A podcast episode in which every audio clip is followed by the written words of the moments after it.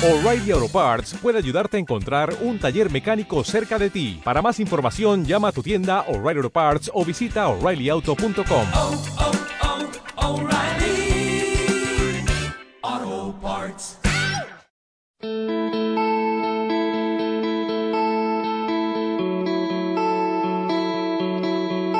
Hola. Bienvenidos a Casa sobre la Roca, Iglesia Cristiana Integral. Para nosotros es un regalo y una bendición saber que vamos a pasar unos minutos para escuchar lo que Dios ha preparado para usted. Nuestro deseo es equipar a las personas en el conocimiento de Dios y su palabra, formando familias y personas integrales. Lo invitamos a que en estos minutos se disponga a recibir de Jesús su victoria. Bienvenido.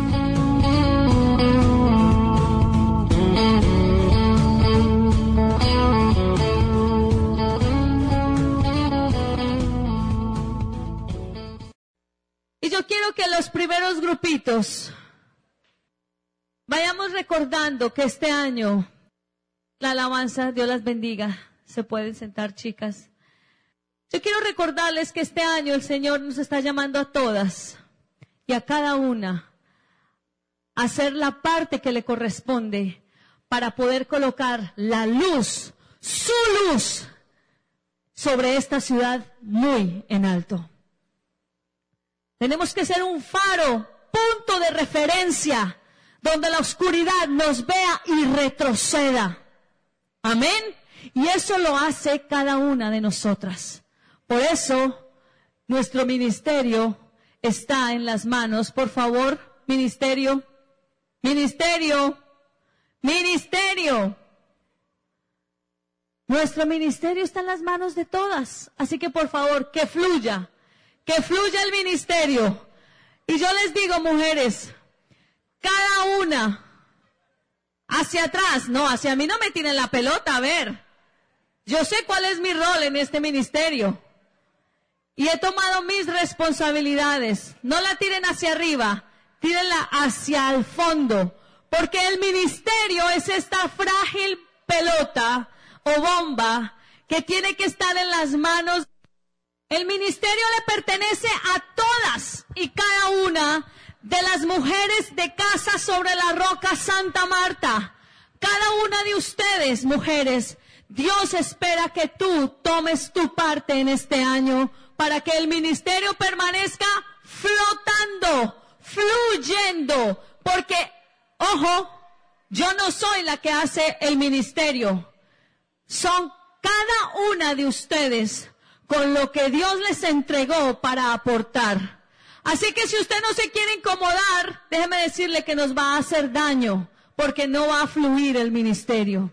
Si usted no quiere pararse a tocar la pelota porque es indiferente, déjeme decirle que no va a poder fluir como necesita fluir el ministerio. Si usted simplemente dice, ay no, que lo haga otra, usted está cerrando el fluir de lo que el Señor quiere hacer. Si se cae el ministerio, lo podemos volver a levantar, pero con todas.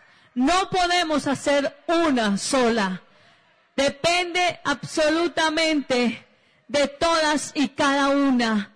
¿Qué es lo que el Señor nos está entregando para aportarle al Ministerio Mujer Integral con el fin? ¿Cuál fin, mujeres? De que el ministerio se mantenga arriba, como un faro, iluminando la oscuridad que cada día avanza más. Oscuridad en su casa, oscuridad en su vida interior. El ministerio Dios lo ha puesto como luz que hace retroceder las tinieblas, pero depende de las manos de todas. Así que como lo decíamos en el seminario, ¿qué va a aportar usted? Toque y hable. Compromiso. Tiempo. Esfuerzo. Colaboración. Apoyo. Incomodidad. Pensar menos en mí y más en los demás. Eso implica el ministerio, mujeres. Así que por favor, dejemos caer el ministerio. No lo vayamos a romper. No permitamos que el ministerio quede quieto, sino que vaya fluyendo y avanzando porque necesita de su compromiso, de su tiempo, de su esfuerzo, de su sacrificio, de su incomodidad. Todo eso es el ministerio de mujer integral. Así que démosle un aplauso a nuestro ministerio, mujeres. Por favor, columnas, me guardan el ministerio. Nos sentamos y yo quiero que usted preste atención a este pequeño video que les voy a presentar.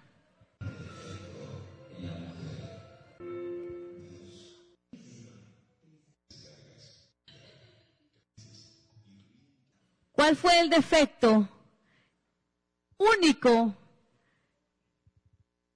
que cada una de nosotras pudo haber tenido? ¿Cuál fue? ¿Cuál es? Se nos olvida todo lo que valemos. A veces creemos que valemos lo que nos ponemos o que valemos lo que otros dicen o por cómo nos vemos. Pero ustedes mismas vieron en ese video todo lo que Dios puso en este paquete llamado mujer. Así que démonos un fuerte aplauso a cada una de nosotras, porque somos todo eso y un poquito más. Ahora yo les voy a pedir que cierren los círculos, por favor. Cerremos los círculos. Las sillas que sobren, pues recojámoslas y las ponemos a un lado. Cerremos los círculos y las sillas que sobren las recogemos y las ponemos a un lado. Y yo quiero que abramos este círculo un poquito más. Yo quiero que en cada círculo se saluden obviamente si ya se conocen. Hola, ¿cómo estás? No te veía desde el seminario. Fuiste, no pudiste ir, pasamos delicioso. Salúdenla porque somos compañeras de batalla. Preséntese si no se conocen. Hola, mi nombre es Pepita Mendieta. Esta es mi primera vez que vengo a Mujer Integral y planeo conectarme con Dios y con ustedes. Si hay alguna nueva, dale la bienvenida. Ahora después de esto, yo quiero que vamos a hacer un pequeño ejercicio muy rápido, de, de mucha rapidez. Voy a, voy a, a testear cómo es el conocimiento que usted tiene sobre las mujeres que la precedieron a usted. Esas mujeres que la precedieron a usted. Yo quiero que, a ver, ustedes cuatro vengan y se meten a este grupo. Vengan, chicas. Abran aquí, por favor. ¿Listo, Mayito? Entonces tú te puedes ubicar allí.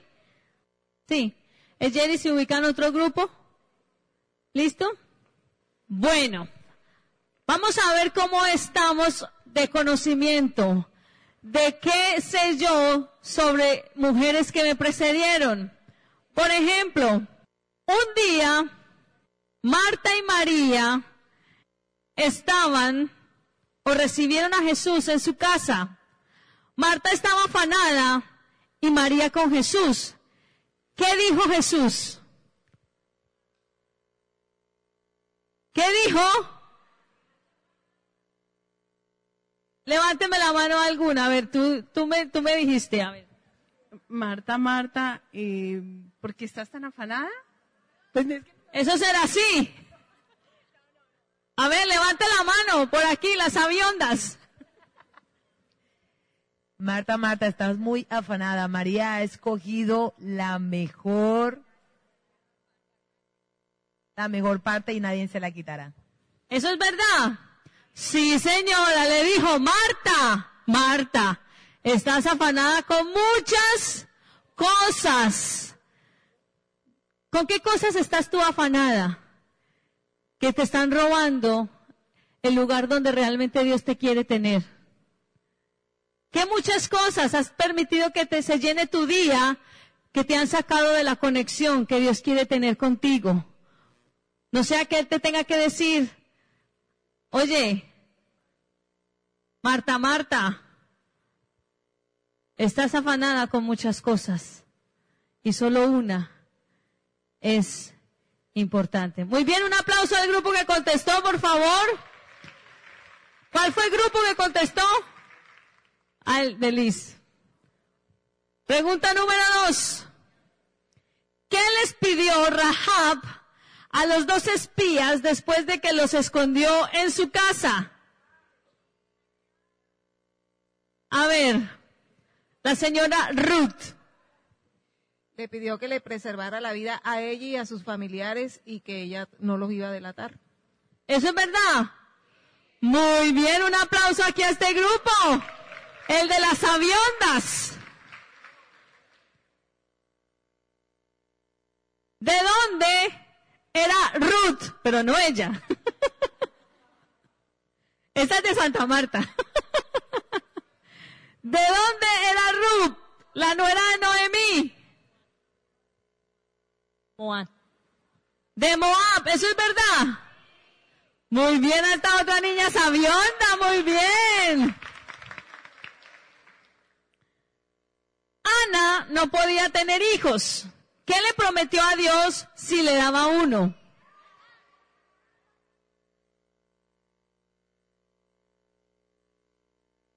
a- a- a- se lo consagraba a Dios a su hijo y así lo hizo. Y no le ¿Se lo qué? se lo consagraba a Dios. Eso es verdad. ¿Es verdad lo que aquí en este grupo están diciendo? Sí, Señor. Que se lo consagraba a Dios, o sea, se lo iba a entregar. Muy bien. Jocabet, mamá de Moisés, ¿cuánto tiempo escondió Jocabet a su hijo antes de colocarlo en el cesto?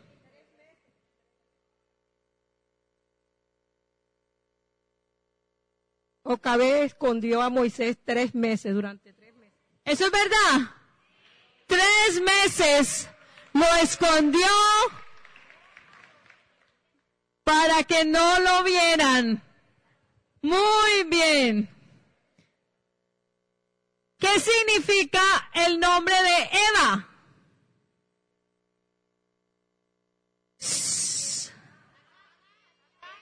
No, ella dijo primero, perdón. Significa madre de los vivientes. Madre de los vivientes, eso es verdad. Ay, necesito algo más específico. Hombres, significa madre de todos los hombres. Como yo soy NBI. 60. Madre de toda la humanidad. Eso es lo que significa Eva, muy bien. Madre de los vivientes. Madre de toda la humanidad. Y por último, ¿cómo se llamaba la pariente de María, mamá de Juan? Isabel. Isabel. Isabel, Elizabeth, Isabel, Elizabeth, Elizabeth. Isabel, no, Elizabeth. Muy bien, así es. Se llamaba Elizabeth. Ahora, yo quiero que ustedes como grupito piensen en una canción que tenga la palabra mujer. Una canción que tenga la palabra mujer y obviamente nos deleiten con ella. Alabanza, canción. Eso sí, no un reggaetón, ¿no?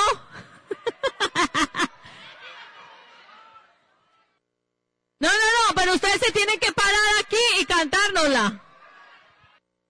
Espere. Todo el grupo. Bueno, aquí, miren, aquí, aquí. Ahí, ahí, ahí, para que no les dé susto. Pero acomódense. Pero todo el mundo las tiene que escuchar, ¿sí o no? Para que sea un punto, de resto no. Bueno, a la voz de tres. Uno, dos, tres.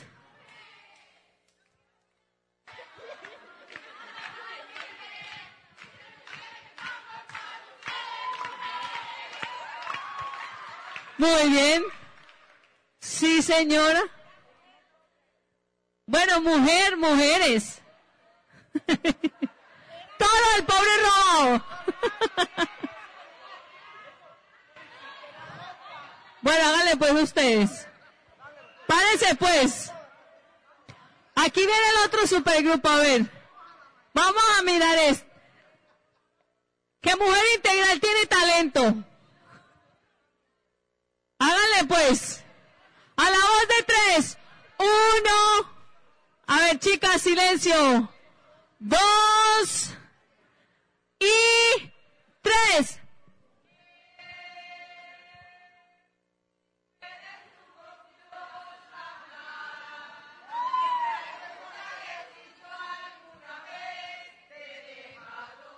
¡Wow! Un aplauso a estas.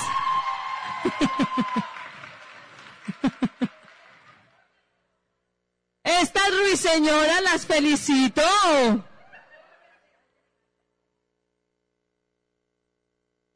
Muy bien. Listo. ya no vamos a sacar a nadie más. Bueno, ahora yo quiero que ustedes presten atención y se ubiquen. Ay, estoy tomando fotos al techo. es que por allá andaba el Espíritu Santo. Quiero que ustedes presten atención a lo que el Señor, quiero que usted en esta noche se le quede escrito en su corazón y guardado en su mente. Preste mucha, no, esa no. La otra. Ya no tenemos tiempo de eso. Quiero que usted preste mucha atención y le pido al Señor, mientras usted esté viendo este video, que usted pueda entender. Escuche muy bien. Bueno, ustedes dirán, pero yo ya conocí a Cristo, yo ya hice esa oración. Pero yo les hago una pregunta. Si tú te mueres esta noche, ¿tú sabes para dónde vas? Para abajo porque no estoy bautizada. Abajo. Bueno, esta noche tienes la oportunidad de tomar la decisión de ir para arriba. Amén. ¿Tú estás segura, tienes la garantía de que si esta noche te mueres, sabes para dónde vas? No. ¿No tienes esa garantía? ¿Por qué no? Todavía no estoy preparado. No estás preparada para morir. ¿Quién está preparado para morir?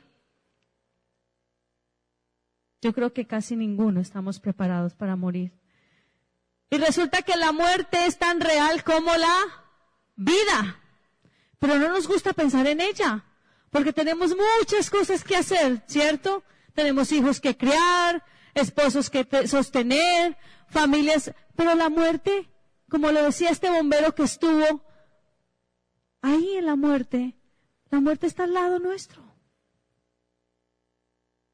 Pero no nos gusta pensar en eso, no nos gusta pensar en el infierno que es tan real como el cielo, porque creemos que esos son cuentos para asustar a los hijos cuando se van portando mal.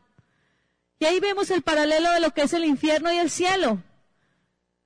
Pero el deseo de Dios es que todos vayamos al cielo y seamos salvos. Que todos tengamos la certeza de que si esta noche tenemos que irnos, pues yo tengo la certeza de que me voy en paz. Amén. El infierno es el destierro de todo lo que es felicidad. Es la separación de Dios, es anhelar a Dios y no poder hallarlo.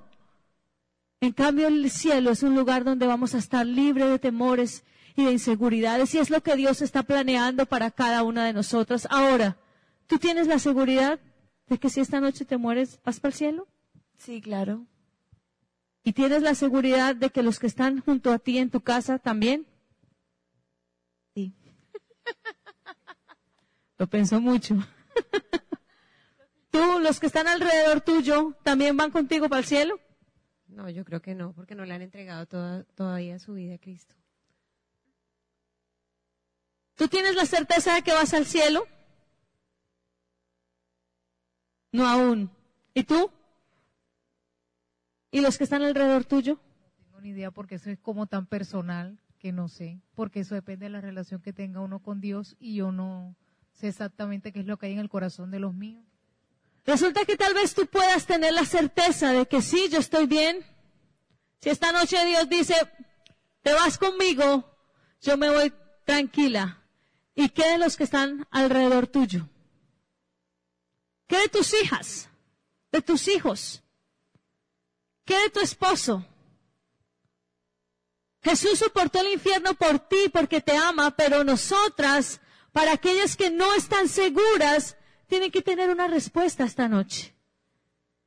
Y la respuesta, como lo dijo Billy Graham, que ha sido uno de los más grandes evangelistas del siglo XX y del cual yo soy oveja, porque yo me convertí gracias a un libro de Billy Graham que se llama Paz con Dios. Y ahí a los 17 años me arrodillé al terminar de leer ese libro y en mi cuarto hice la oración de fe. Con ese libro que este hombre escribió, yo encontré la salvación. Pero yo tengo que tener una respuesta clara. Y es arrepentimiento, que no es otra cosa sino cambio. ¿Qué tanto ha cambiado tu vida desde que tú te sientas a calentar silla en una iglesia? ¿Qué tanto ha cambiado tu relación con tus hijos, con tu esposo? ¿Qué tanto ha cambiado las relaciones tuyas con los demás? ¿Sigues así, cascarita de huevo, que no te pueden hablar porque te quiebras? Porque el arrepentimiento es simplemente cambio. Y cuando yo digo creo, cuando Jesús dice cree en Jesucristo y serás salvo, la palabra creer no es una respuesta mental, es un compromiso que lo veo en mis acciones. Creer es igual a comprometerme, que cada día yo me conecto con Dios. No es un compromiso mental de yo creo, creo, creo, creo, no, no, porque esto no es actitud mental positiva. Esto es vida, acción, día a día, conducta y compromiso es igual a creer. ¿Qué tanto crees tú? ¿Qué tanto estás tú comprometida que realmente Cristo crees en Él? Porque no es una emoción. Sí, yo creo y lo cantamos. ¿Cómo está tu compromiso?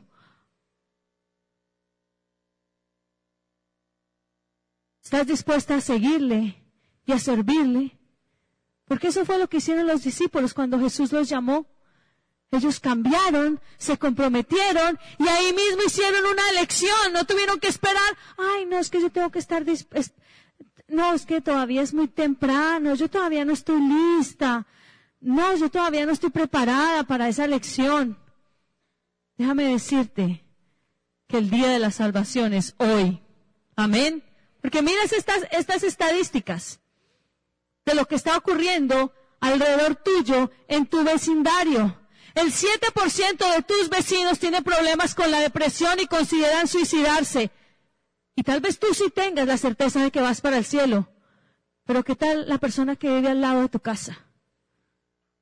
Porque si tú crees, tú estás comprometida con Jesús a levantar el faro y la luz para que otros lo vean también. Amén. El 14% de tus vecinos se encuentra atrapado por el miedo y la ansiedad. Y como decía Billy Graham, tenemos el bote salvavidas de la salvación. Pero así como le pasó a los del Titanic, solamente unos pocos queremos confort dentro del bote salvavidas y no queremos que nos apiñen. Entonces no queremos incomodarnos y entonces no compartimos. El 7% de tus vecinos está adicto al alcohol y a las drogas. ¿Y tú qué estás haciendo para que eso cambie?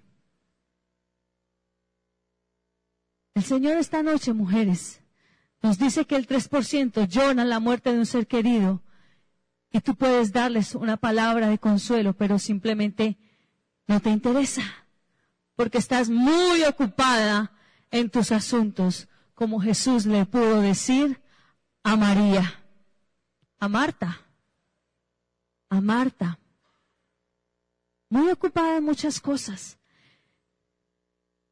Y el deseo del Señor, mujeres, es que nosotros todos vayamos al cielo. Que tú puedas decir, sí, yo me puedo ir esta noche, yo me puedo ir y tengo la certeza de que voy directo al cielo y tengo paz.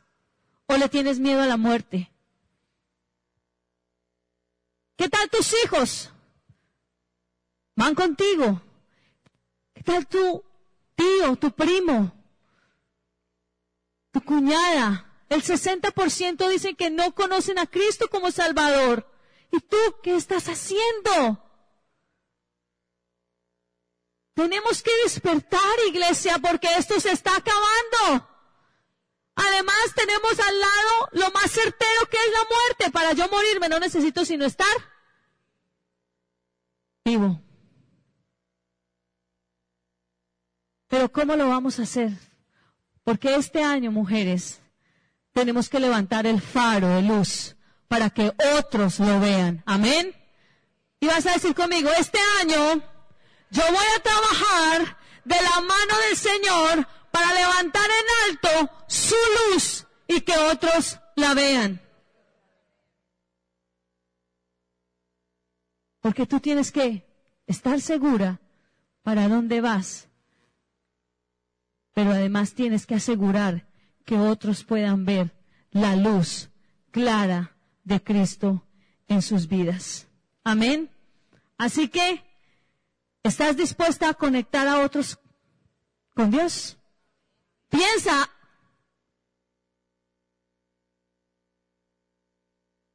¿Estás tú conectada? Porque en el seminario aprendimos que conexión con Dios es algo que fluye en la rutina, en mi día a día. No en un gran evento, en un momento y el Señor me habló y ya. Dios habla en tu rutina. Cuando tú limpias, cuando tú trabajas, estás conectada. Pero estás dispuesta a conectar a otros o simplemente no te interesa. Y yo te digo algo. Una de las características de una mujer que está siendo guiada por el Espíritu Santo es una mujer que le duele las almas. Si a ti no te interesan los demás, tal vez estás siendo guiada por tus propios criterios y el Espíritu Santo está ahí, apagado. Porque Cristo vino a salvar a otros. Y si a ti no te interesan los demás, ni siquiera los de tu familia, déjame decirte que tienes que organizar esa relación tuya con Dios, porque te falta amor y misericordia. Estamos dispuestas a conectar este año a otros con Dios. Yo quiero que usted abra su Biblia en Isaías. Y usted me va a leer ese versículo a mí porque me lo acaba de poner el Espíritu Santo. Porque es una pregunta. Esta las hago yo a ustedes. ¿Estás dispuesta a conectarlos con Dios? Pero esta que van a leer es una pregunta que Dios les hace a cada una de ustedes esta noche. En Isaías 1, venga yo miro. ¿Dónde está Isaías? Reina Valera no. No, no, no. Isaías 6, versículo 8, dice, entonces oí la voz del Señor que decía, esta noche el Señor está hablando, mujeres, porque esta es la palabra de Dios. Y cada una de ustedes está recibiendo hoy una pregunta del Señor. ¿Qué le están diciendo? ¿Qué, ¿Cuál es la pregunta que Dios está haciendo esta noche? Lámela la voz de tres. Uno, dos y tres. ¿A quién enviaré? Esta noche el Señor está preguntando lo mismo. ¿A quién enviaré? ¿Y será que en esta noche podemos decir como lo dijo Isaías con la convicción, Señor, envíame a mí? Yo estoy dispuesta a conectar a otros contigo. Yo estoy dispuesta a pagar el precio. Yo estoy dispuesta a poner tu faro y tu luz para que otros que están en oscuridad lo vean. Yo estoy dispuesta en este año a dejar de pensar tanto en mí y ocuparme tanto de mis asuntos y de estar preocupada por muchas cosas para que Dios pueda tomar el control de mis asuntos y yo pueda ocuparme de los de Él. ¿A quién enviaré? Ahora, ¿cómo lo vamos a hacer? Pues tan sencillo como mirar a nuestro alrededor. Mira a tu alrededor en tu trabajo, en tu vecindario, en tu propia familia. En este momento mira a tu alrededor a quien no conoce a Cristo. Porque si Dios te puso ahí fue seguramente para que tu luz brillara y lo hiciera ver a otros. Después de que tú ya sabes quién es, lo vas a anotar en un papel. Escucha muy bien porque estas son instrucciones claras que el Señor a cada una de nosotras nos está entregando esta noche. Esa persona o esas personas, tu tío, tu primo, mi vecina, mi amiga, yo la voy a escribir en un papel y ese papelito, esa lista, la voy a guardar en mi Biblia. ¿Con qué objetivo? Con el objetivo de que tú prepares a través de la oración a esa persona, sin tú siquiera hablarle un, una sola palabra. Tú vas a orar cada día por esa misma persona. No, pero es que, ay, qué pereza. Déjame decirte que cuando tú obedeces las instrucciones del Señor, dice Él, tú vas a. Tú obedeces la instrucción, tú vas a ser el más y primer beneficiado de esa obediencia. Y después de que ya tengas esa lista clara y de que no te desanimes para orar por esa persona, pues simplemente tú vas a buscar oportunidades para desarrollar con esa persona una relación más íntima, más personal. Puede que tú la invites a tomar un café a tu casa. Puede que tú la invites un día a hacer un postre. O puede que tú algún día le lleves un postre a su casa. O puede que algún día tú vayas al gimnasio con esa persona. O puede que algún día tú te sientes a ver una novela con esa persona. No tienes que tener el gran super hiper mega plan. Simplemente después de orar mucho por esa persona y continuar orando, pues yo voy a buscar maneras de cómo me conecto más íntimamente con esa persona. Porque tu vida tiene que dejar de ser tan egocéntrica. Tus problemas no son los más grandes. Cuando tú sigues el orden que Dios estableció, Dios va a poder hacer lo que pudo hacer con Jesús. Y la añadidura, como una consecuencia, fluye. Pero tú tienes que permitir que el faro, el faro tiene que ser arriba. Amén. Así como están esas luces de bengala, así tiene que ser tu luz, que otros la vean. Que no se pueda esconder. Yo cómo hago simplemente disponiendo mi corazón. El Señor te va a dar las oportunidades. No, pero es que a mí no me gusta. ¿Y quién dijo que Dios va a hacer lo que a ti te guste? Él es el Señor y tú simplemente sigues. Y parte de nuestro llamado es que tu luz brille para otros. Dísela a la que tienes al lado. Parte de tu llamado es que tu luz brille para otros. ¿Qué con la pila de este?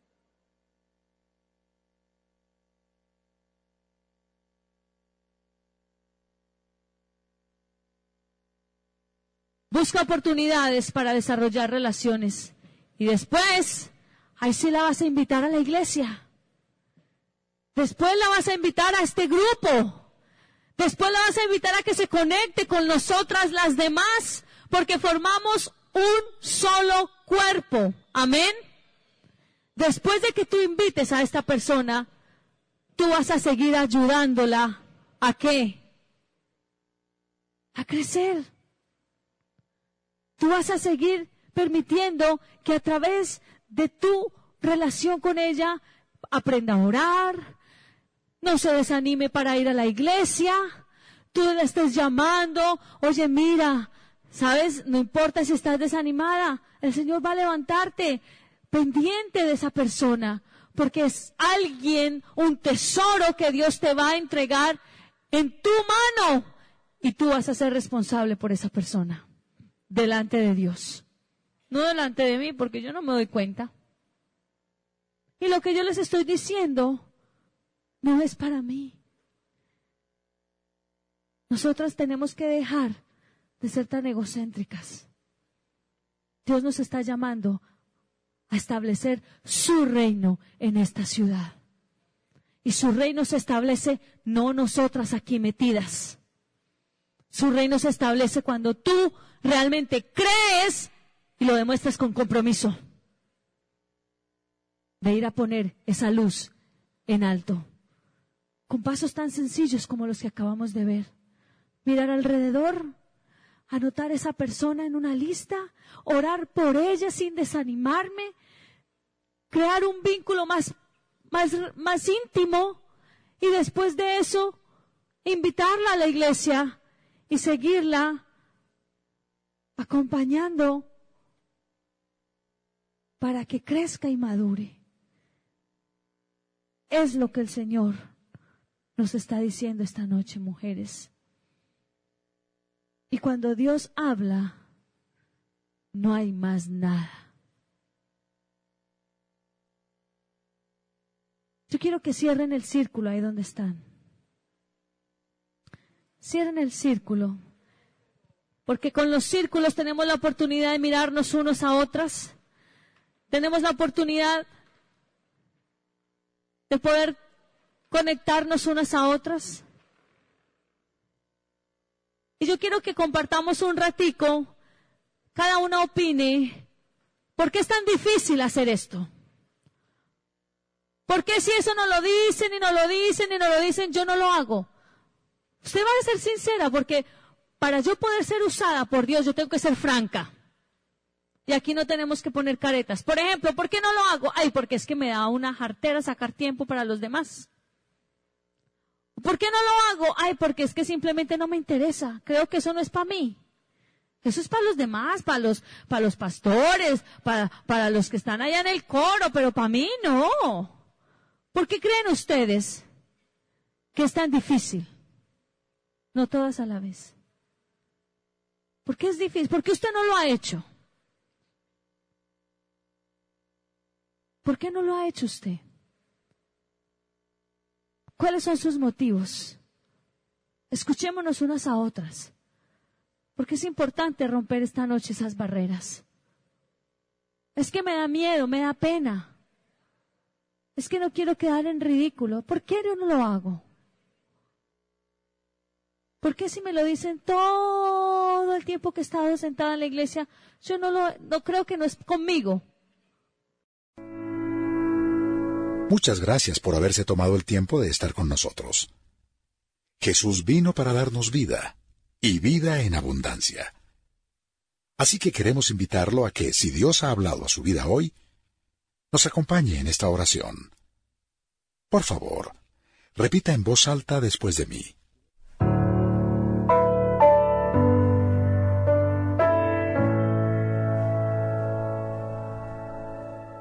Amado Jesús, te doy gracias. Reconozco que soy pecador, pero también reconozco que tú, Jesús, eres Dios. Te abro la puerta de mi corazón.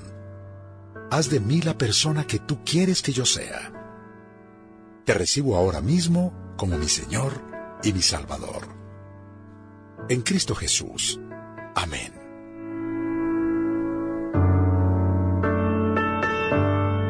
Si usted acaba de hacer esta oración, la palabra de Dios dice que usted acaba de nacer de nuevo. acaba de convertirse en una nueva persona. Lo queremos invitar a que haga parte de nuestra iglesia. Conéctese con nosotros, estamos para servirle. En Casarroca somos una iglesia de amor y será para nosotros un privilegio poder hacer parte de su nueva vida. Una vida llena de las bendiciones de Dios para usted. Por favor, llámenos, escríbanos o visítenos en www.casarroca.org. Seguimos en contacto.